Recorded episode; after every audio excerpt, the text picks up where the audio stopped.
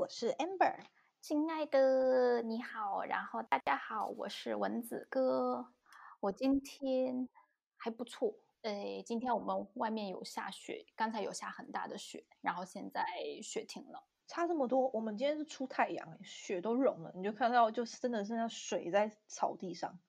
啊，对，就这种天气很恶心，因为它下完雪，但是又因为温度太高，所以地上就没有办法积雪，然后你走出去就完全是踩在水里面。哎，真的，而且那个雪都沾满了，那不叫灰尘了吧？那地上所有的东西，小石子啦、树枝啊什么的。没错，就现在刚好是属于那种下雪下得来很恶心的天气。就下雪的当下很美，但是雪停了之后，地上就会变得很恶心。哇，真的，你就让我想到，我记得我爸问过我，那个时候他德国在下雪的时候，他就问我说：“怎么样，女儿啊，雪浪漫吗？”我说一点都不浪漫。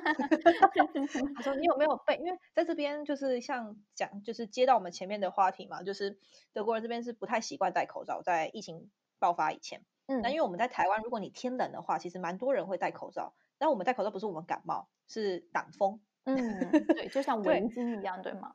对，就像围巾，所以那时候在这边又不敢戴戴口罩，怕人家以为我有疾病啊，传染疾病什么的。我就说，你有没有被寒风刺骨？那寒风一直在打你的脸，雪也打在你脸上，到底浪漫在哪里？我不懂。那你是没有经历过真正山里面下雪是什么样的情景？我跟你讲，亲爱的，我第一次见到雪，就是我。呃，你知道成都一般是不会下雪的嘛？就它冬天虽然会比较冷，但是它基本上都不会冷到要下很大的雪，即便下也是很小很小的一点。我们把它叫做头皮屑 啊，头皮屑啊，有点像，没错。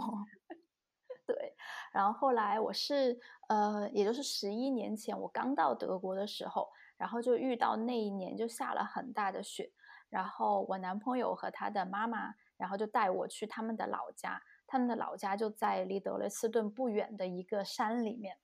然后那山里面下雪，就比德累斯顿，嗯，首先是温度就有相差五度，就山里面会比德累斯顿市区要低五度的样子。然后对，就会冷一些。然后那边就是以风大雾大著称。哇，你知道吗？他们竟然带我去雪里面去 go hiking。然后我们就你看得到什么？你告诉我，就 就看不到啊，就看不到啊！而且你知道冬天这边就天黑很早嘛，对。然后我们就在那雪地里面又找不到路，但他们找得到路了，我是找不到路，因为我当时是第一次去，就大概从我们是可能下午一点钟出发吧，然后。诶，然后最后回来的时候，可能应该也是晚上五六点钟了。就那么几个小时，我们都在雪地里穿行哦。而且那个雪高的来，就是我本身身高就不是太高，那个雪基本上就达到我的那个比膝盖那个位置还要高。你知道，走一步。你要匍匐前进了吗？用趴的会比较快。真的，那也太难走了吧？我觉得我走完那一段，完全就觉得好像都快啊，就是那种很庆幸自己活下来。就是说，哇，为什么为什么要这么对我？你们是对我有什么不满吗？其实不满你们可以直接说出来的，不需要用这种方式。告诉你，每一步都很辛苦啊，迈出的每一步。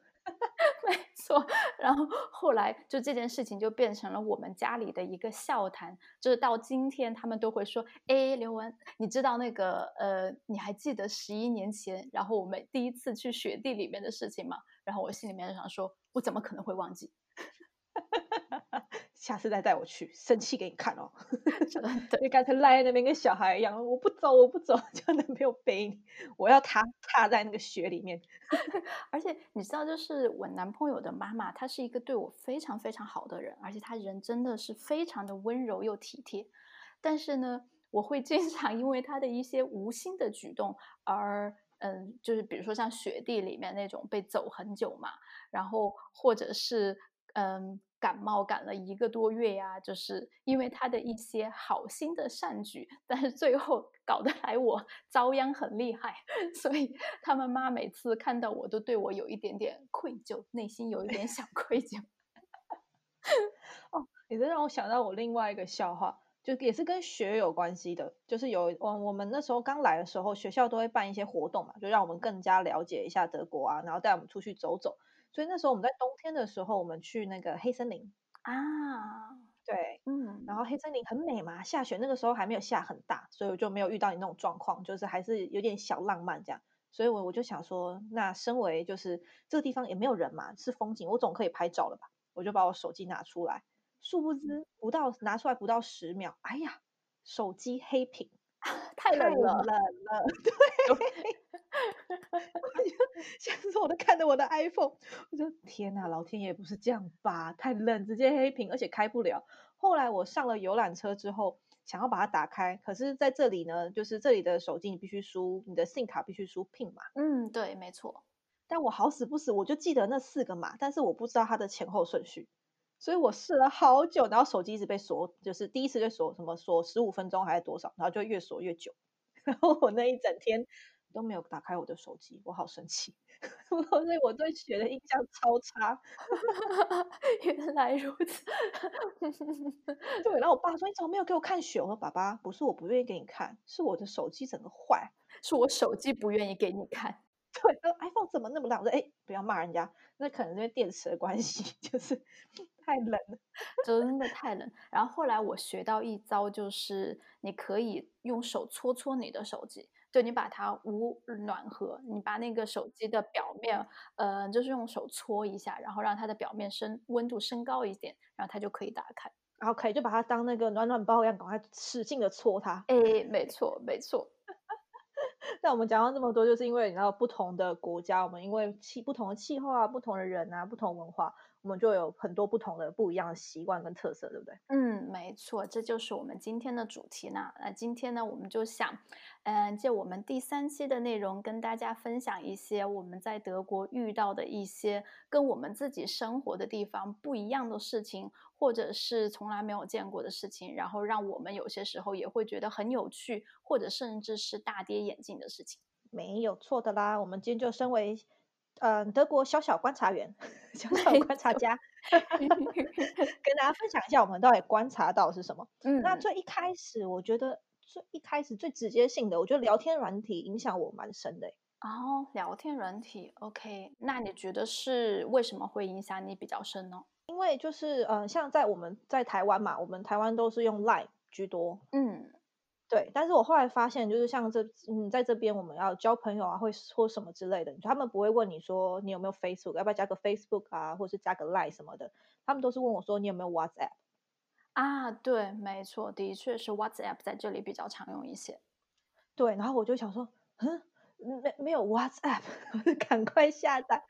台湾真的用不到，所以到后来我发现，可能留学生应该都有这种共鸣，就是你的你的手机里面会有非常多的软的聊天软体，因为你要符合不同的文化跟不同的人去跟人家聊天。的确是，而且在这边就是你知道有一些人。呃，或者是特别像我们两个人的男朋友吧，就他们会属于这种 IT 的族群，所以他们对这种信息保护，我觉得比较敏感一些。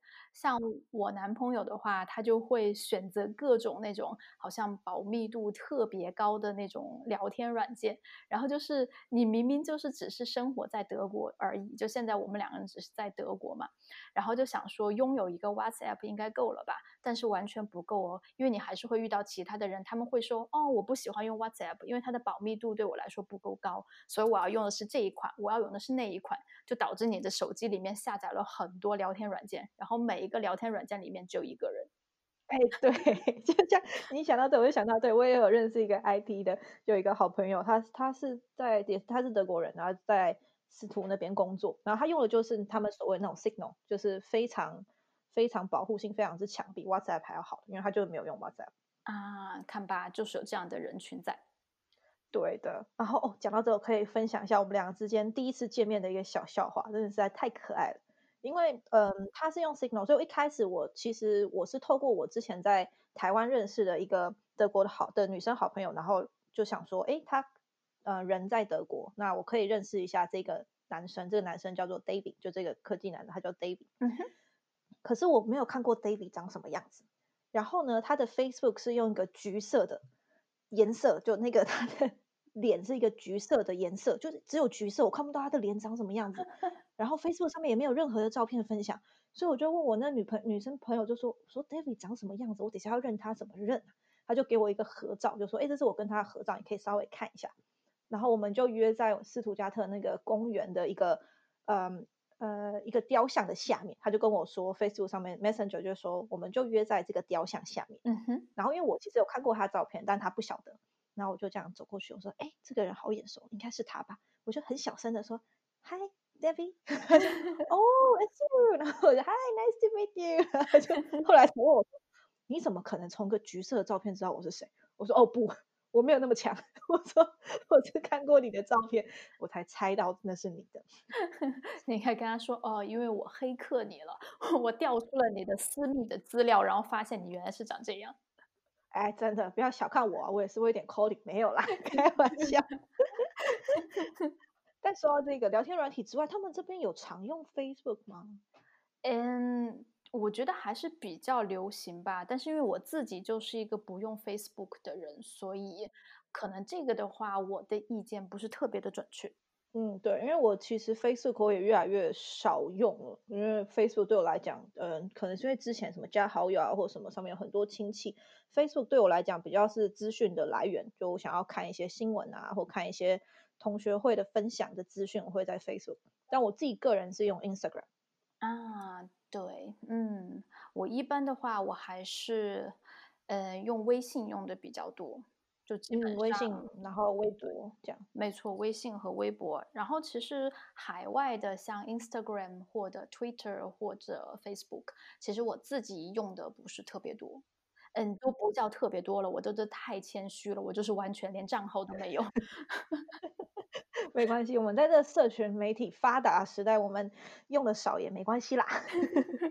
没错，哎，不过亲爱的，我有一个小故事想可以跟你分享，就是，嗯，因为你刚才不是提到说，就是德国人他们第一次见面的时候，可能问你有没有 Facebook，比较少见，一般就他们会问你有没有 WhatsApp，或者是他们会直接问你就说你的电话号码是多少。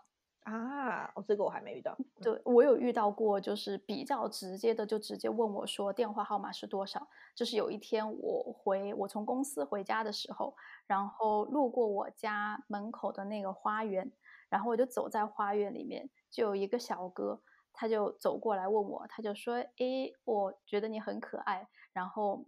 他就说：“你可不可以把你的手机号码给我？”然后当时想说：“你才几岁呀，你就要我的手机号码？”我说：“我告诉你，应该叫我姐姐。”然后 我就跟他说：“我说，嗯，我说谢谢你，但是呢，手机号码还是算了吧，我可以给你我的 email。” 谁要你的 email？然后他就说：“他说 email，你当我是 spam 吗？你当我是垃圾邮件吗？给我你的 email，拜托，我给不错，好不好？谢谢。然后我就说：我说，嗯，是啦。我说，主要是因为我已经有男朋友了，所以呢，我想说，你既然来找我搭讪，你应该是没有女朋友的吧？但是小弟弟，你听我说，等到你以后有了自己的女朋友之后，你就不希望你的女朋友在路上遇到谁都给她电话号码了。”嗯，对，一个姐姐姿态告诉他，他看起来很年轻吗？大概几岁？感觉二十出头吧。哦，那真的是小弟弟啊。嗯，真的，但是他就是他就装着自己好像很酷的样子，然后就还是就是说，他说不行，你就要给我你的电话号码怎样？但他没有就是给我让我烦到的感觉，就还是比较可爱。嗯，然后我就跟他说，我就说那这样吧。嗯，因为我相信缘分嘛。那如果我们这次离开之后就分开之后，假如说有一天我又遇到你，你又遇到我，然后你又过来找我要电话，然后我还记着你的脸的话，那就是缘分了。那我就可以给你。你怎么还愿意跟他聊这么多？你人很好哎。主要是就是觉得他长得还是可以啦，所以还是可以聊几句。对。然后后来就不知道为什么我就走了。最后结局是什么？我有点忘记了。但是，就德国还是比较老套、比较传统，就他们还是会有问，直接问你电话号码的。嗯嗯，因为通常如果这个在台湾，绝对是被打枪到不行。刚一讲电话号码，想说该不要搭讪你吧？结果就是一个搭讪的故事。对，没错。啊，这个真的太逗了！我在这边被搭讪的经验可能就一次吧。哦，对，嗯嗯，，对。然后那个也是德国人，他是在公园，我那时候在等我一个学长要来跟我一起，就是要去吃饭这样子。然后我就想说，哎，我先到公园，那我在公园等他一下，就找个地方坐。然后旁边就有一个小哥呢，对他长得真的挺帅，就是德国人，就是那种金发碧眼的那种帅。嗯哼，当然，你男朋友还是比较帅啦。OK，Marcus，、我讲喽，你有没有听到？我我转告他，我转告你他，整个他一下。然后，可是他搭讪就不像你那个，他他也是很直接的，但是他会让我觉得不舒服，就油腔滑调的那种。因为他搭讪就是嗨你好，然后他也是说哦我觉得你很漂亮，然后他也没有很漂亮，后面那句话不是要电话号码，我说啊、谢谢这样，而且我还觉得他到底看得出我哪里漂亮？我那天 戴着帽子，戴着口罩，他只能看到我眼睛吧，就是全脸都遮着，他到底看到哪里？俗话说，眼睛是心灵的窗户，他估计看到你的你的灵魂了吧？哎天呐，我千万不要，哦我不想给他看到我的灵魂。然后他就说，假如说我们现在是在一个那个 club 一个酒吧这样，那你呃如果想要你想要搭讪我的话，你会怎么搭讪？我心里想说，哎呦，不是你在跟我搭讪的吗？对呀、你为什么？怎么问我说？因为他就说，你看看我碰到像我这样那么帅，他很有自信。哦，好恶心！对，然后我就呵呵呵呵呵，然后就笑一笑，然后就我就立马电话拿起来，就开始跟我的那个学长讲说，你照理正，然后你给我死过来哦！你干嘛啦？那么紧张？我说快点，我旁边有一个油腔滑调的，快点。然后他 他就说好好好好，我快到了，你赶快到哪里哪里这样。所以我后来就跟他，然后不好意思，我要跟我朋友出去了，这样我要去吃饭，然后我就就还是很有礼貌的跟他 say goodbye。他说啊，这么可惜哦。我说我心想，对，我不想再跟你聊。真的，我这个有一点不正经，而且直接要你去一个 club，这样我会觉得，呃，这不是我喜欢的方式。对，这也不是我喜欢的方式，所以我就觉得啊，这个虽然他长得帅啦，但是嗯，人帅还是没有特别有效。诶，真的还是要看一看他的这种态度啊，然后其他的一些东西。你光是靠颜值还是没有办法百分之百成功的。对，真的完全没有办法。哦，讲到这个，另外我还想到一个比较不一样，一开始我来不太习惯的，其实是他们这边没有所谓的检票口，在搭乘交通运输工具的时候。嗯，的确是，的确是，这就跟在台湾有一点不一样，对吗？对，就是因为我们在台湾，我们的捷运系统那边其实都是你要先买票，然后投个代币进去，就不管你到哪一站，你要出去或是进来，你都要投一个代币。除了你说你想上厕所，那站站务员可能就会让你进去上个厕所，你再出来，嗯，那那个可能不用代币，但基本上都是要代币，所以你不会有任何忘记买票或是钱买的不够的状况。嗯，的确是。其实这样也就是帮助提醒你，你一定要买票才能进去了，因为如果你不买的话，就进都进不了。对，就是会进都进不去，但这边就没有，这边就是有点呃，你你自己看，就是就是革命靠自觉的感觉。哎，没错没错，就是你自己佛心自己看一下，但他们其实也不是佛心啦，因为他们其实这也是会影响到你的信用记录的，对吧？嗯，我觉得是会有一点影响啦，但是当既然这种事情是小事情，就比较小的这种不良记录，它倒不会说就是会登入你的这个嗯档案里面，然后会存在金属啊，然后说你有有之前有逃票的经历，这个倒是不会，除非就是你是惯犯，就长期逃票，就每次都被逮到，那这种的话，就他的他的好运就没有像你上次那么好运，哎，没错，一次六十欧这样罚不怕。真的真的，但是我发现，就是因为我上次自己有过那一次无意逃票的经历之后嘛，然后我就去网上去查了一下，首先就是去查一下，就是罚款要罚多少钱，然后还有一个的话就是，诶，这是我无意找到的，就是我在查罚款要罚多少钱的时候，发现有一则新闻，就说实际上在德国，很多人都以逃票为一种冒险经历。嗯，所以呢有点特别。哎，对，这是一种特殊的兴趣爱好，就是不知道为什么是叛逆吗，还是怎样？就他们会在社交媒体上，比如说 Facebook，呃，就会有一个专门的一个群体，然后这个群体呢就会在 Facebook 上面分享今天查票的人会到哪一个区，会上哪一路哪一路公车，然后去查票，就提醒这个族群的人，就说，哎，你们要注意哦，如果你们要准备逃票的话，就要避免一下这一路电车。天呐，所以其实我们是知道他们什么时候，他们是有一个计划的路线，我以为他们是随机的耶。嗯，我其实我自己觉得也应该是随机的，但是我想说，他们分享这个信息，搞不好是因为有一个人他坐在那个电车里面，然后就碰到查票的来，然后他就赶紧在 Facebook 上面说一下，就是我现在坐在哪一路，然后呃，那现在正在查票，你们就要注意一点。这个真的是因为，哎，你记不记得你被查票的时候，你有没有印象？因为我有印象的都是他们会三个三重包围。他们一定会有三个人，然后一个在中间，一个另外两个就是一前一后，然后慢慢的包夹，嗯，所以你根本逃不掉，而且他们都长得好壮，看起来很凶，我会怕。对，就基本上他们的外表，哎，你还是可以看得出来他们是不是查票的人。就是我觉得他们查票的人一般就是表情会比较严肃，然后可能看起来会比较稍微壮一点，然后就是他们会挎一个腰包。哎，对他们就是挎那个腰包，可能还没有办法明显知道，因为他们也不像有穿那种呃什么 Z 小海，就是会穿一种背心，好像也没有，他们就是只是拿出证件给你看。哎，没错，他们是便服，然后那个腰包，但是你可以看出来，就他们即便背腰包，他们也不是 rapper，他们也不是搞嘻哈，他们就是很严肃的挎了一个腰包，霹雳腰包在此，对。对，真的，这这个真的是，就是让我觉得比较有深刻的那个。但我记得你是跟我讲过，对于那个节目上面来讲，是不是也蛮特别的？就在看电视上面，在看电视方面，你说德国的电视节目吗？嗯，对，因为像我在我住在学生宿舍啊，或是到我现在我住的这个地方，我我们我都没有电视。我从台湾的电视儿童到现在变成电脑儿童。其实我也是，因为我觉得德国的电视真的非常的难看。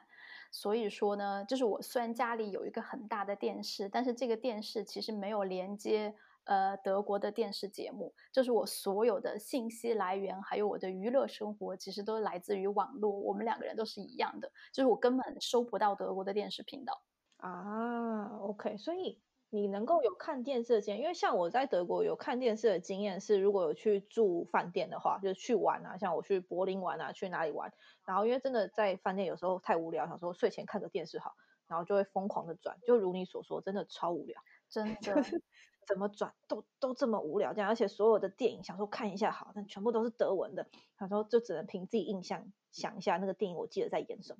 所以他可能大概会讲什么样的对话？我记得你之前有跟我提过，说你看到一个非常奇葩，然后非常奇怪的一个德国，就是那种深夜凌晨之后才播出的电视节目，对吗？哎，虽然我知道我男朋友爸妈是我们忠实观众，但我还是要分享一下，因为我真的觉得太特别了。就那时候我男朋友带我去柏林，我们去到饭店之后，想说睡前看个节目，然后那时候已经晚上十一二点了，我们想说那我不来看一下，好看有什么？好笑的啦，卡通类，或者是至少可以让我猜得出电影在演什么。像那个《Hunger Game》，每次半夜会播三次，我看到我都会背，就算它是 德文。饥饿游戏我看到都会背。然后这个节目呢比较好玩，因为其实像在国内或台湾，我们都有所谓的相亲节目，对不对？嗯，没错，对对。那通常相亲节目一定都是我们男生女生会互相邀请啊，然后讲一下对方的背景是什么啊，或者是我记得国内有些节目是。好像是一群男生，然后有个女生进来介绍，然后男生的男嘉宾的后面还有他们的父母还是家人可以帮忙看的那种。A 应该是没错，或者就是有很多男生，呃，对，就是有可能是一个男生多个女生，或者是多个女生争取一个男生这样。对，没有错。但这个裸体节目太好玩了，我必须跟你说，它的状况是这样的：会有一个女生，她是这一次的主角。嗯哼。然后她就会介绍一下，哎，这个女生是来自哪里啊？她做什么样的工作？她喜欢什么样的男生？然后这个时候介绍完之后，镜头就会拉回现场。嗯哼。然后现场主持人呢，就会开始介绍这个女生，然后介绍这个节目完之后，后面就会有五个有那个帘子遮着五个男生。OK。然后我本来想说，哎，遮着五个男生，那应该就是到时候会一个一个先吧，或者是先问个题目啊，然后再。就很像翻牌讲的感觉，就翻到你喜欢的，然后我们再进一步接触。嗯哼，但他不是，他第一第一步就是把那个所有人这五个男生的帘子一路拉拉拉拉拉然后拉到他们那个嗯这个地方怎么讲鸟鸟的地方 关键部位嘛 会不会被黄标？哔哔哔哔哔哔哔哔的地方。然后就让女生先选了这个时候就要淘汰喽你不觉得很酷吗？从 bb 位开始看呢。哇，真的就感觉嗯，还蛮直观的。哎，对，还蛮直观，就是嗯，好，没问题。然后，而且你还可以叫男生转圈哦，你不是看 B B 你可以看他的屁股啊，或者什么之类的都可以。然后这时候你就该淘汰了。OK，那那这个时候淘汰几个人？这时候淘汰一个，淘汰一个。那这个人应该自信心受到非常大的打击吧？对呀，因为这个节目男生女生都有，就像刚刚讲，我们男生女生换。那我那时候是看到是女生，然后选男生，那男生选女生，那我们就一样都看。我就觉得这也太尴尬了吧！而且因为是深夜节目，他没有打，他没有任何的马赛克的。那我有一点同情第一轮被淘汰的那个人。对，没有错。然后第二轮这样剩四个嘛？然后第二第二 round 呢，他就拉拉拉拉拉拉到肩膀。OK，嗯哼，对，所以拉到肩膀基本上就整个上上半身、下半，除了插头以外，其他你都看得到了嘛？啊，就可以看一下他的身材怎么样。嘿，没有错。然后这个时候再淘汰一个。OK，那这个伤心程度倒没有第一轮那么大就是了。对，就是可能上面练的不够壮或什么，我觉得或者比较像排骨什么，我觉得这都还好，就没有第一轮那个侮辱感比较重。然后呢，这时候再淘汰一个，所以剩下三个。OK，好的。然后就会到脸嘛？他们会展现脸吗？会，就是到三个的时候呢，他们就会展现脸了。那展现脸的时候，你就全身都看到。那这个时候你要注意哦，主持人跟女主角都有穿衣服哦，就那几个 男生没有穿衣服哦，脸全部露出来了，就耶，大家 surprise，我们的脸长这个样子。但我觉得这有点很酷的是你。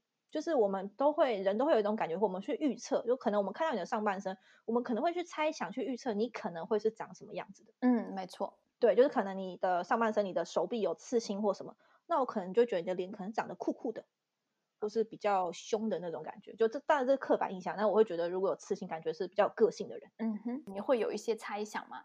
对，没有错的啦。所以这个时候呢，不好意思啊，看到脸，那脸最重要，外貌协会都看脸的嘛。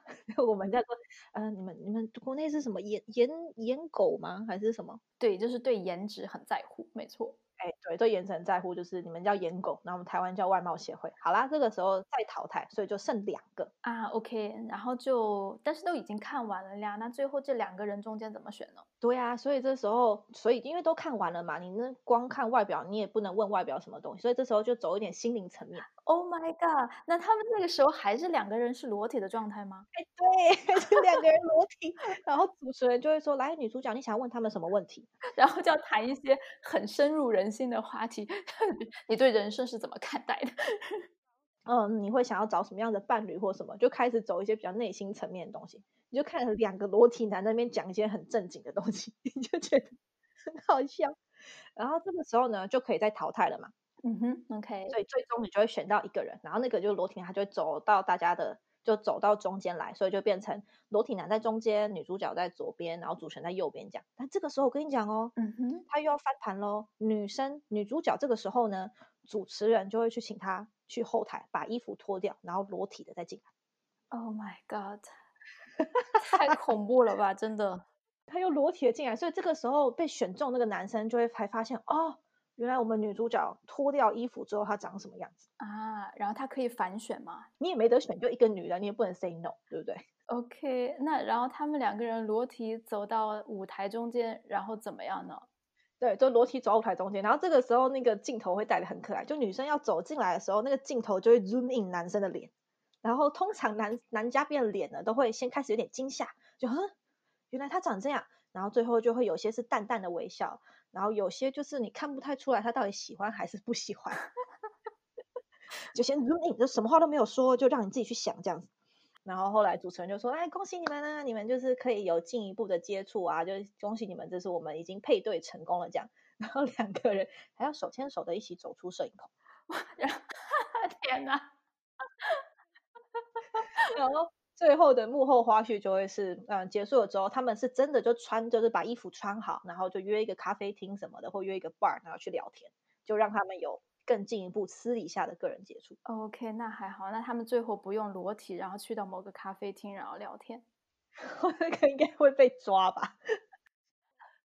天哪，这到底是什么奇葩节目？谁会想出来这种东西啊？是不是？所以我们的德国人其实也是挺有创意的啦。诶，真的。没错，但德国人对裸体方面的确有一种说不清道不明的情愫，就是他们对裸体这件事情真的是非常的，我不能说热衷吧，但是的确有一种特殊的感情。嗯，真的，就像你跟我说，这边泡汤是完全就是裸体，而且男女混浴，对不对？哎，对，它是裸体，然后你就可以最多拿一个那个毛巾，就拿过来，比如说围在腰间啊，或者是稍微遮一遮，就是诶稍微大一点也可以。但是就是说，因为我一般去如果要去蒸那蒸那种桑拿的话，我就还是愿意穿一个比基尼之类的，就是。我还是没有办法接受全裸的进去，但是呢，他们这边就一般要进到桑拿区，他们就会要求你要脱光，然后就对我记得好像是这样，没错，他要求你要脱光，然后你只能拿一个浴巾，就稍微大一点可以，就女生可以拿一种稍微大一点的，然后裹住你的上半身这样。呃，OK，对，但是这个毛巾其实不是让你用来遮身体的，而是说让你就是你走进那个桑拿房，因为里面温度很高嘛。所以，假如说你光着身子坐在那个椅子上，或那个太烫，哎，没错，就会被烧到，知道吗？我们这里面有炭烤猪肉，来，对，就会很烫。所以说，他们就说你可以把那个铺在那里，然后坐下来，但实际上整个是整个是裸体的。所以他们就是他们这种完全他，所以他们是不太在意嘛，反正大家都这样，所以也不太会害羞啊或什么，就反而就很有自信这样。这个就是问题的关键了，就是很多德国人，特别是一些上了年纪的德国人，他们真的就不在意。就我必须要说，呃，其实年轻人中间哈，当然不在意的也有很多，但是在意的也不占少数啦，就是。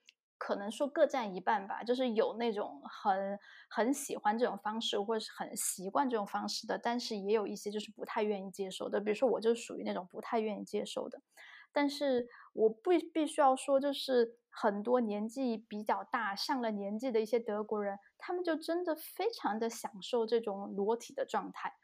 嗯，然后讲到这个，我有一个 故事想要跟你分享，亲爱的。最喜欢听文字跟分享故事，我都要跟听众抱怨。我们开始录 podcast 之后，我就觉得，嗯，虽然天天打给我，但我觉得你好像都少说跟我说了些什么。嗯，的确，欲言又止，就我们两个人有秘密了。对呀，怎么这样子？真的，这算是我们录 podcast 的一个隐患吧？就是我们两个人从此开始互相都有了秘密。哈哈，你的故事是什么？我好想听。嗯，我的故事呢，就是发生在一个桑拿房。嗯，但是这个故事我没有自己亲身经历，它是发生在我男朋友的爸爸身上的。呃，然后她男朋友，我男朋友的爸爸大概也就是呃五十多岁的样子。然后呢，嗯，他有一年冬天的时候，就和我男朋友的妈妈他们就去了一家呃那种滑雪酒店去度假。然后你知道滑雪就是你白天去滑雪，然后滑得很累，然后也出了汗，然后也运动了。那晚上呢，你回到回到这个滑雪酒店，你就会去泡个桑拿之类的，就会去 relax 一下。然后呢，他们这个桑拿也是像其他的桑拿房一样，就都是要裸体进去。然后我的男朋友呃爸爸他晚上就去了那那个桑拿房的那个空间，然后他呢自己也是裸体的，然后里面所有坐着的人也是裸体的。但是他在泡桑拿的时候，他在蒸桑拿的时候，就发现，哎，他眼前竟然有一个德国明星，一个德国影视明星。哦，这也太巧了吧！赶快看起来啊！对，然后是一个女的，然后是一个有一点像，呃，我觉得应该是阿姨，或者是甚至有一点年纪更大一点，有点奶奶级别的，就基本上是我们这一代不会认识的一个德国明星，年纪稍长。OK。对，然后呢，我男朋友的爸爸他就非常不识趣的去跑去跟这个明星聊天，他就走过去说：“他说，哎，你是，哎，你是那位女士吧？哦，我之前一直都看你的电影，然后看你的电视剧啊，太巧了，我们竟然在这里遇到。你最近都好吗？最近有没有什么新的作品要推出啊？然后你的呃私人生活怎么样呢？一切都好吗？身体还好吗？”然后他们就在那里聊天，然后关键就是他们在聊的时候，我男朋友的妈妈他就也从那个桑拿房走出来，他就看到了这一幕，然后他就觉得无比的尴尬，就是。我男朋友的爸爸，他根本就没有意识到这个女明星她脸上到底有多不想跟他聊天，因为里面太雾了啦，看不到，就跟你爬山一样。对呀，而且他是在这种裸体的状态下被你抓到，然后还被迫要跟你聊天。我 天，我嘴巴好酸啊，这也太尴尬了吧？那你男朋友骂我们赶快拯救一下这女明星，快把把她拉走。他其实也不好说，就是呃，我听他们当时聊起这件事情的时候，我男朋友的妈妈就说，就是我当时的脸都不知道该往哪里搁了，就是我自己都替他尴尬到不行，但他自己都完全没有意识到，还不停的拿着那个女明星在那里攀谈。然后后来，他就因为自己太尴尬，就觉得自己面脸面呃脸面上太挂不住，然后他就自己偷偷的又跑回了桑拿房，然后就不知道她她男朋友嗯嗯他拉着那个女明星到底聊了多久的天。但是后来就是男朋友的爸爸就是已经就是呃神清气爽，然后聊完之后觉得哦太棒了，遇到一个女明星，然后赶快跟自己的伴侣分享。对啊，对他来说就很开心啊。要是我是那女明星，我真的是那个小方巾给我拿来，不要看到我的脸，真的。所以你看，其实即便是说很多人他们就接受这种裸体的这种习惯吧，这种文化，但实际上在这种场景下面还是会比较尴尬的。真的。所以你有去裸泡的经验？因为我听到这个之后，之前就有人跟我分享，我就不敢去，就是还是不好意思。嗯，因为像我那时候跟我一个朋友去那个巴登巴登，嗯哼。就是那是一个很有名泡温泉的地方嘛，嗯，然后因为我们那时候也没有什么准备，我们讲说只是先去走走看看这样，然后它里面它的那个就会，它就写礼拜一啊、礼拜二、礼拜三，每个每一天都会有不同的，就可能这是男女混浴今天，然后然后你星期二可能是女生，星期三可能是男生这样。哎，没错没错，它至少有这样一个选择，就是你即便裸体，但是你可以选择就只有女生能够去泡的那一天，所以虽然大家是裸体，但是至少说都是同性的。哎，对，我觉得那样可能会比较舒服一点。但因为我们那天我忘记是不是男女混浴还是什么，反正我也没有准备什么，所以我们后来就决定下次再说，然后就没有下次。还是觉得有点不好意思，因为像在台湾啊，我们嗯泡温泉，最让我想到这种天冷，就真的好想去泡温泉。哎，真的，其实我自己我自己蛮喜欢蒸桑拿的，就我不太喜欢那种汗蒸，我喜欢湿蒸，就是里面是靠水蒸气的那种。其实我，哎，对，其实我自己还还蛮喜欢这种感觉。而且我不知道亲爱的你有没有去过，就是在柏林附近有一个有一个浴场叫做 Tropical Islands，就是热带岛屿。哦，这个我不知道。那你以后等到疫情结束了，我们俩可以约到那边去玩一下。它可以，对，它是一个很大的一个浴场，就是里面有很多的游泳池，然后还有蒸桑桑拿的地方。然后它里面是修成了，就是如如它的名字所说，一个热带岛屿的样子。就它里面是很多的热带植物，然后里面的室温是常年都维持在三十度左右。哦，OK，那它这样把它分成，所以那你进去大家一样全裸吗？还是可以？呃。没有啦，就是幸运的是，毕竟它是一个游泳圣地，就是它里面其实也是小孩子可以去的，有那些划水的那种滑梯呀，然后对它就有很多游泳的项目，所以说呢，你就穿比基尼和正常的游泳的衣服去就可以了。哦，那这个比较跟台湾的比较像。对，但是它的那个桑拿区的话，就还是需要你裸体。然后其实我自己是每次去这个热带岛屿，我都很想去它的桑拿区，因为它的桑拿区修的是一个很大的一个像一个殿宇一样的地方，就它模仿的是那种东南亚的那种建筑风格。然后它就是一个应该叫什么大象 temple 吧，大象神庙之类的。大象 temple。没错，然后他就，你知道，他就其实修的蛮好看的，蛮漂亮。就你会自己想象一下，你是在巴厘岛或者在泰国度假，然后就去进去蒸一个桑拿之类的。就它里面的座椅和整个房间的风格都是以东南亚的这种风格打造的。所以我其实每次都很想去，但是每次都没有去，就是因为我真的还是有一点接受不了全裸，然后坐在那里。真的就是有一种，虽然他有的我也有，只男生不一样，男生有我不一定有，但是还是觉得，嗯，还是怪怪的。真的，而且你知道，很也也有一个很尴尬的，就是你有些时候会遇到那种自不量力，然后在那里蒸桑拿。蒸很久的人，然后争到最后心脏受不了，然后就在那里休克，你知道吗？哦天哪，这也太恐怖了！对，就会有医疗队的人或者是急救人员跑来，然后你还在裸体的状态，然后人家就为你做人工呼吸之类的。哦天哪，这真真的是太特别，所以它对。然后另外，好讲到温泉玩这种裸体之外，我们这边因为慕尼黑不是有那个嗯 English Garden，就英国花园很有名很大嘛，嗯哼，然后就会有人形容，就是说如果在夏天，很多人都会去晒太阳，女生真的就是都好正哦，就穿比基尼这样子。然后如果他们要趴着，他就会请他的男伴或他的朋友就帮他把后面的绑线拿掉，嗯，所以等于就也是也算是半裸体的方式在那边晒太阳。嗯，是的，这个是就是在德国还蛮常见的，就也是可以的。嗯嗯好，可能我需要在这个文化冲击有一点点的，但 我还是 没有办法。我可以短袖短裤去啦，就无袖的这样，但我还没有办法只穿比基尼去。那如果是这样的话，亲爱的，我就要提醒你，今后再去什么沙滩啊、城市沙滩或者是城市浴场的时候，一定要注意三个单词、好的，三个字母啦，这三个字母合在一起写，然后这三个字母就是 F K K。F K K 对，哦没错。，K K 是什么？我只听过 L K K，在台湾那种老 Coco，暴露我的年纪。FKK 它实际上是一个缩写，就是它的德语的全称叫做 Freikörperkultur。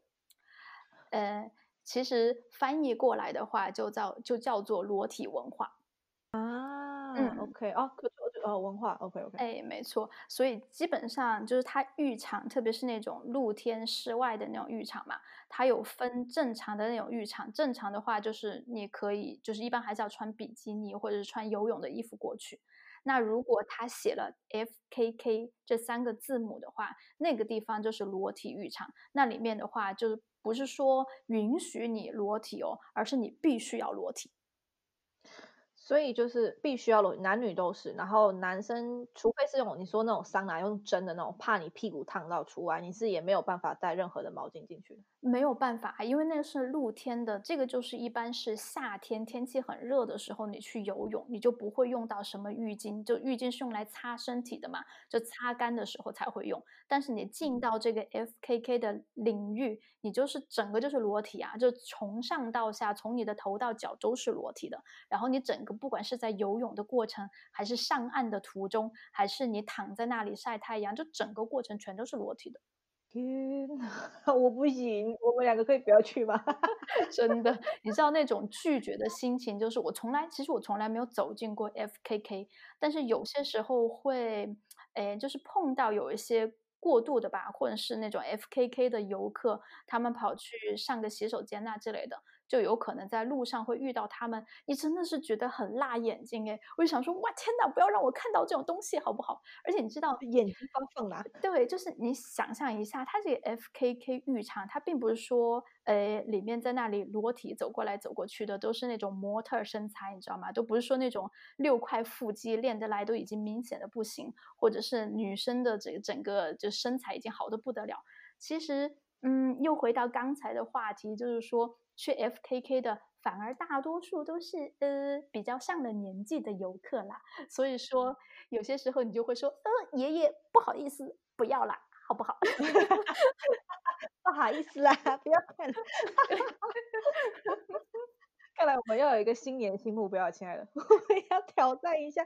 有我们如果听众要去挑战，就是可以，就告诉你这个 FKK 文化，就是你真的必须裸体，然后去体验一下这个文化。哎，没错。然后其实之前呢，我们在就是我在准备这一集的 podcast 的时候，我还专门去了解了一下，我去维基百科了解了一下德国这个裸体文化。然后我现在呢，为大家读一个非常短的一句话，是德语的。然后它呢，大概就是描述了一下这个 FKK Freikörperkultur 在德国大概是什么意思。OK，它的意思是说，gemeinschaftliche Nacktheit der Menschen in Freizeit, Sport und Alltag。也就是说，它是一个人类的集体裸体表现。那它会表现在哪里呢？一个是在自己的呃业余时间，或者是在做运动的时候，或者是在日常生活当中。好哦，就是你光听到这种描述，你就会觉得哇，天呐，信息量太大了吧！首先集体还裸体，有种天体营的感觉。你就会觉得，你知道吗？就是德国人通常给我们的形象会比较死板、比较冷酷一点。但是有距离感一些些。哎，对，但是实际上他们真的是属于闷骚型的，就是他们对裸体的这种热爱，我必须要说，呃，我现在也不太知道为什么。OK，对，但是这个就是对我们，嗯，特别是亚洲来的我们这样一些留学生或者是来工作的人来说吧，算是一个嗯不小的一个 culture shock。对对对，这个文化冲击，因为像哦，你就在太谢谢亲爱的有做这个功课，因为你知道我刚我我在录这集 p o c k e t 做功课，竟然是我在看台湾哪里好泡，想要叫我爸妈去帮我泡一下，好想泡温泉，真的，特别是现在天气冷的时候，对吧？因为像在台湾，我们就有分成那种三大类型，我们有所谓的大众池，但我们大众池是规定你泳帽跟泳衣都要戴的。啊，OK，对，连泳帽都要啊，因为头发部分也要包起来，所以我觉得 OK，那合理，男女都没有问题。嗯，然后另外一种呢，就是所谓的就裸浴的话，就是要个人的，就是你有个人间，或者是我们有那种是客房式的，就他就是给你这样子的一个空间，然后让你进去泡啊，提供你浴巾啊，还有一些嗯身体乳液啊什么之类的。啊，OK。嗯，对，那这种呢，就是会是个人裸浴，它是不可能像这边就是集体裸浴，对，可能集体行为的，除非就是你要跟别人一起进去泡，那两好两个人就算集体嘛，也不是啦。但台湾很有名的就是呃阳明山呐，或是乌来，我自己那个时候啦，当然我们还有很多啊，北投啊、礁溪啊、关子岭啊什么的，就还蛮多的。嗯哼，那我那时候是去阳明山，那阳明山的硫磺味会比较重。嗯。对，然后我就很，我就记得我跟我妈两个就在一个大大的，好像橘红色的桶子里吧。但是因为那时候我跟我妈两个都有近视，那时候还不会戴隐形眼镜，所以你就觉得雾雾的，你啥都看不到。而且是你妈，你也没有什么要看，但是很舒服啊，没有错。但是跟自己家人泡，我觉得挺好的，就不会有那种害羞，然后就是嗯，也不用看别人的。嗯，的确是，的确是，这样就会比较容易接受一点了。就是这种集体裸体裸奔的这种。就还是呃，你们做就好了，但不要让我看到。哎，对，就是我现在我们两个可以一起去，就是我们去个人这种裸浴的就好，集体的我们先不挑战。没错，不过其实提到这一个话题，我刚才又想起来一件我自己蛮搞笑的事情。哦，请说。嗯，就是有一次，呃，我去参加一个考试，然后这个考试呢，它中间就会问一些关于德国文化，甚至于德国法律条款的一些东西。然后其中有一道题呢，他就问我说：“德国有一个这样的法律，那请你告诉我这个法律是什么意思？”那德国的这条法律叫做 “Freizügigkeitsgesetz”。对，就是 Gesetz 就是法律的意思。那么到底是怎样一个法律条款呢？就是前面这个词语叫做 Freizügigkeit。然后，呃，当时的选项有一个是说，嗯，说第一个选项是，嗯，只要你是欧盟的居民，你就可以自由的选择你想要在哪里生活、哪里工作，这是第一个选项。然后听起来还蛮有逻辑性的，对吧？对，嗯然后第二个选项呢是说，在德国可以裸奔，它一半合理，一半不合理，因为他们确实裸体文化是有，但裸奔这个 不知道有没有犯法。对，然后我就想说，我当时不知道是吃了什么药还是怎样，然后我就一致的认为这个 Freizügigkeitsgesetz 这个东西就是说在德国可以裸奔，然后我就选择了这道题。然后最后这个考试下来，就我所有的题全部都答对，就只错了一道题，那就是这道题。关键是你知道吗？我心里面想的是，哇天呐，这个考官心里面会认为我是一个什么样的人呢？我竟然认为德国可以随便裸奔。好了，就是德国钻这个观念，就是对我们来讲，德国是比较特别。但他们就像你讲，他有指定，就是 F K K 这个地方裸体文化这里，那你是必须得裸奔，那呃不是裸奔，被带走，可以裸体的去泡汤。那那个时候你再裸体就可以，其他时候麻烦你把衣服穿好。没错，没错。那好，亲爱的，我们现在呢，就这个非常特殊的话题呢，又聊了很多，然后我们也是聊得非常的开心。嗯，那我们现在还有最后一点时间，我想请问一下，亲爱的，你还在德国遇到过什么？就是你觉得比较有趣的事情，或者是跟台湾不一样的事情？跟台湾不一样或有趣，我可能会想要分享的就是，嗯，这边的女生的穿搭跟我们台湾就有一个点，我觉得特别不一样。就利用这小小时间跟大家分享，就你有没有发现，这边的女生都是洋装配运动鞋？洋装配运动鞋，嗯，洋装是有多洋装？就是那种呃 one piece 那种很很 lady 那种，就短的膝盖以上那种短裙的短的洋装，然后他们可能就会搭一个牛仔外套，然后一个花花的一个洋装，然后下面绝对是配运动鞋。啊，OK，嗯，好像是有一点，但我必须要说，好像我自己平常也会这样穿。通常我们嗯，一般来讲会穿可能比较有跟的鞋子啦。或是平底鞋啊，或是一个靴子什么，但我们很少有这么运动风的搭配。嗯，就我会发现这边女孩子啊，不讲洋装好，但她们可能上面你会觉得她们穿的好 lady 哦，可是下面就像她们可能会穿那个西装裙就去上班有没有？然后穿一个运动鞋，我想说是这边的路太难走，都十字路，脚很酸，还是说哦，我们在这个途中我们运动一下，然后到。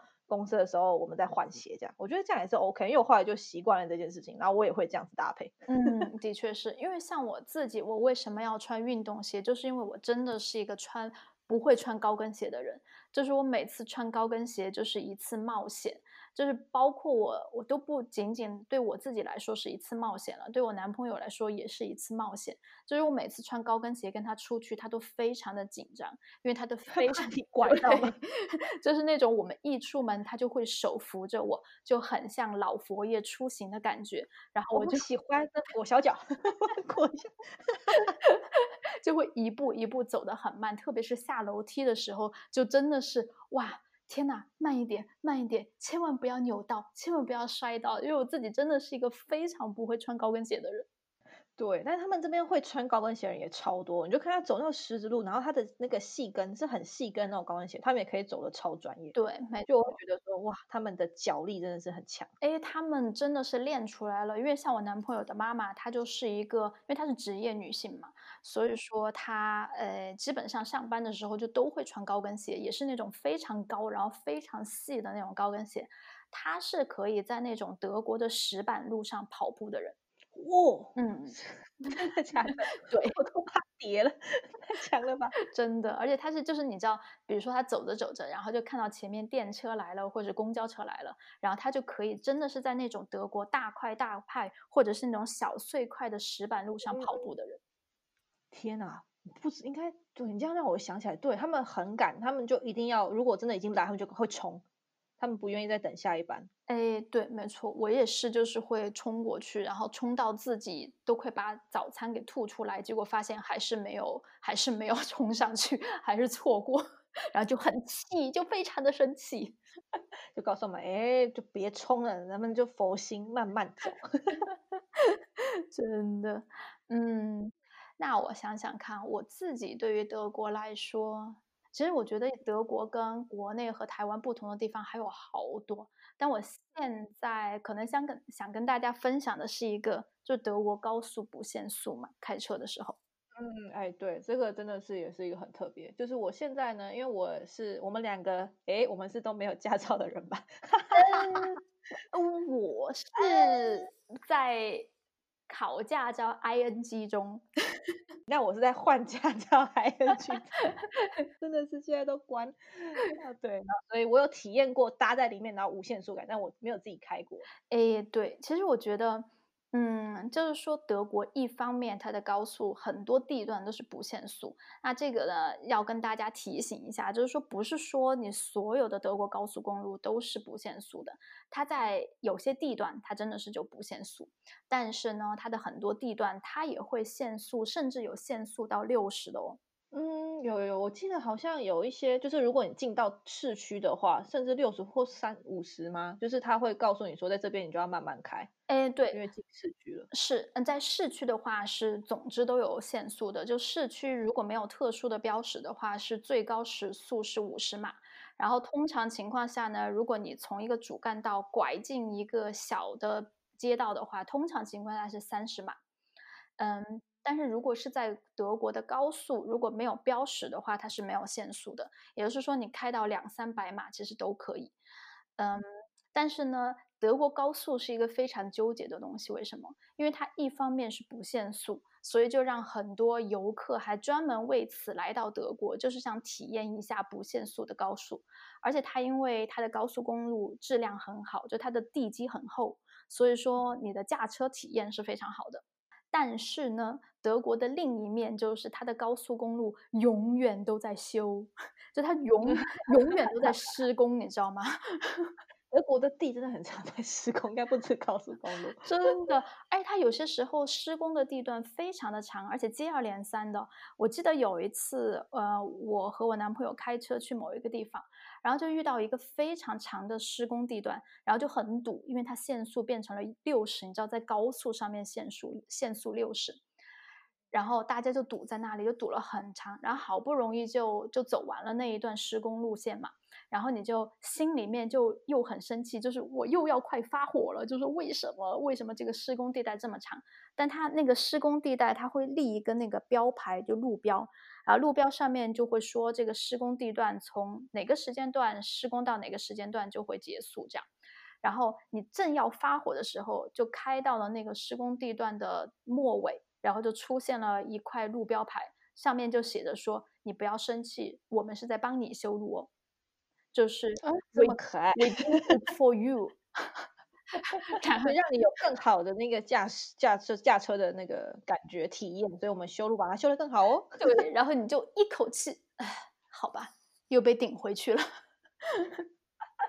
所以它就变成不像高速的感觉，因为你除了限速之外，还有要等嘛。如果车多的话，嗯，还塞了两下。没错，就其实德国高速出现堵车的情况还是蛮常见的。但是如果不堵的话，然后又不用限速，那当然你就可以开到两百啦，两三百都是可以的。呃，我记得我第一次体验就是你真的是开开到时速两百，是跟我男朋友去波罗的海。嗯，OK，对，然后当时是我们两个人第一次，呃，两个人一起出去旅行，然后，嗯，他就开得很快，然后就开到两百多，然后回来的时候，就我们度假回来之后，跟他的家人有一次我们在一起吃饭，然后他妈妈就问我们，就说，哎，嗯，你们当时开过去开到多快呀？就不知道为什么他妈妈会突然问到这个话题，然后咱们就说，嗯，就大概两百差不多。然后就我们两个人就被他妈给骂死了，他妈就说什么：“你们两人开到两百是想死了吗？疯了吗？” 真的是疯了！我刚想说五两百，我那个我绝对跟他吵架，跟我的那个手一定是抓紧紧，旁边抓着把手，好冒冷汗。而且他，你知道，就是他德国有些车的设计，他会。设置不同的模式，就有一种模式是，嗯，舒适模式，就是它会把你的减震变得非常的不明显。就比如说，哎，就比如说路上有一个有一个不平的地方，然后它会把你的减震弄得，就是让你在坐在车上，你不会特别的感觉到那个地方不平，就过一个窟窿的那种窟窿的感觉。没错，就是整个过程都像在坐轿子一样，就比较平缓。嗯，坐轿子。我最喜欢这么直白的解释，好有画面。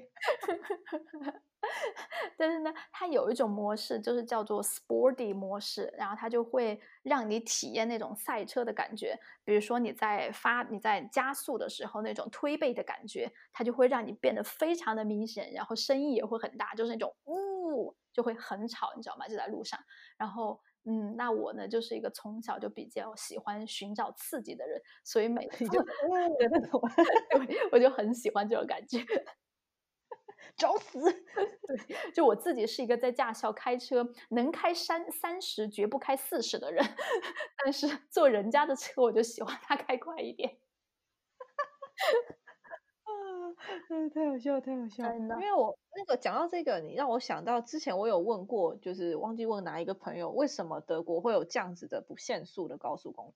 他们好像有做过一个实验，好像是我男朋友跟我讲吧，就是如果你是那种很平稳，就是一直以来都有限速，可能有限一百九十什么，然后如果人高速公路开久了，其实你是会分心的，反而会造成车，容易造成车祸。OK，哦，对你长期处在一种状态，可能会比较疲劳。对，会比较疲劳，就容易疲劳，然后可能出车祸的几率会更高，所以他们可能就是做这样无限速，反而出车祸几率会比较少一点。诶，的确是哦，就是真的是有调查和分析表示，在德国高速上面，其实发生的车祸数量是蛮少的。嗯，应该说德国最常发生车祸的地段不是高速，而是他们的国道，也就是他们的这种修的比较好的乡间道路。OK，对，因为这种乡间道路，他们如果在没有标识限速的情况下，你是可以开到一百，就一百是最快的速度。其实对于德国的这种乡间道路来说，一百真的是已经是非常快了。但是，嗯，怎么说呢？就是德国他们会有这样一种想法，就是假如说你在能够开快的地方故意开得慢的话，那你会诱导你身后的车辆去做一些很危险的超车动作，就是。你也有错，你知道吗？就是因为你开的太慢，所以让人家就变得非常没有耐心，然后他们就会想要超车你。结果在超车的时候呢，因为他们已经没有耐心了，他们可能就没有精力去判断说我这个地方到底适不适合我超车，然后就危险的超了车，然后就可能最后出现事故，就最后变成是你的错。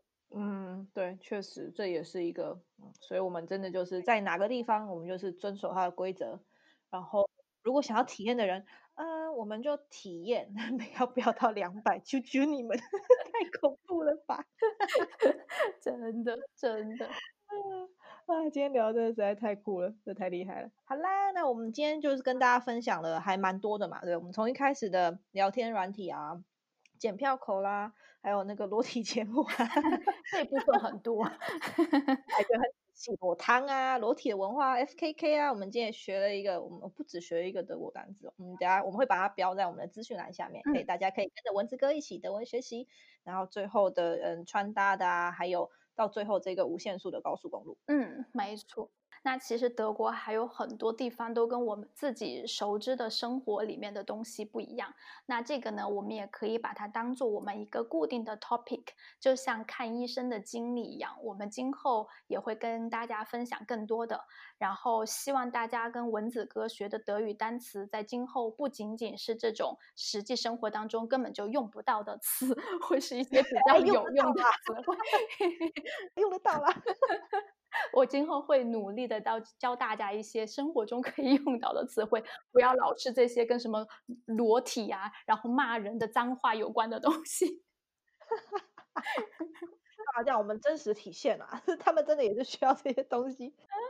的确是，这就是我。没 错，好的啦，那我们今天的节目就差不多告这边告一个段落。嗯，好的。然后，嗯，我们非常想念大家，希望大家可以一如既往的收听我们的节目。然后，如果大家有什么其他的意见或者是建议想要告诉我们的，就非常欢迎大家在我们的节目下面留言。然后，希望大家持续的关注我们，谢谢大家。没错的啦，然后另外我们也有开 Instagram 的账号以及我们微博的账号，也欢迎大家可以关注我们。如果你觉得在这边留言会被大家看到不好意思的话，或是你有什么想听的或想跟我们说的，也可以去私信我们，然后都是我们经营的，不用怕，不是 AI 机器人，就是我们本人。没错。好的，那我们今天就先到这里喽，我们下集再见，拜拜，拜拜，大家拜拜。